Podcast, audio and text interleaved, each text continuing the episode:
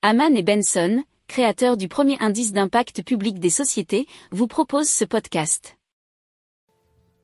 Haman and Benson, a vision for your future.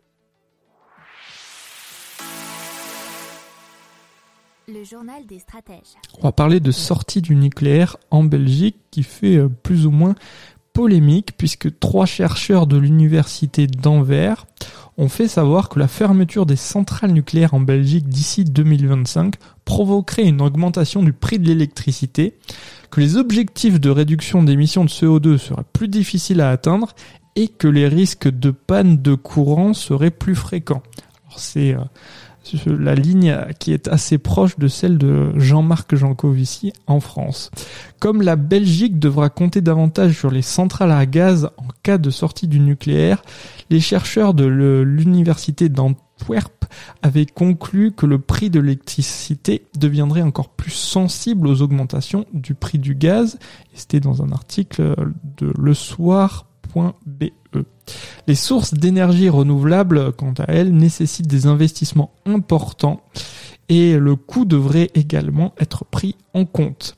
Les investissements nécessaires dans les nouvelles capacités de production et de stockage des énergies renouvelables telles que les éoliennes pourraient aussi entraîner une augmentation des coûts énergétiques d'au moins 30%.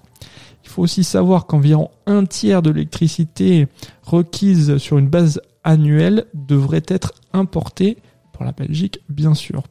Alors, ça reste euh, une forte dépendance du coup vis-à-vis des voisins européens. Et un des chercheurs se demande si les pays voisins pourront effectivement avoir de tels excédents. si vous prenez la France, effectivement, en ce moment, qui était massivement exportateur d'électricité, ben là, ça pourrait être aussi compliqué à cause de leurs problèmes, bien sûr, pour les centrales nucléaires.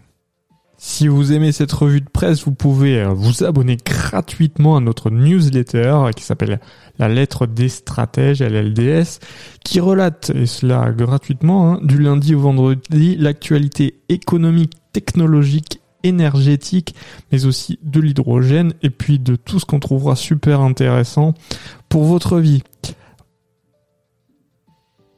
Pour approfondir ces sujets, abonnez-vous à la newsletter de Haman et Benson et écoutez nos autres podcasts que vous retrouverez dans les notes de l'émission ou sur notre site internet.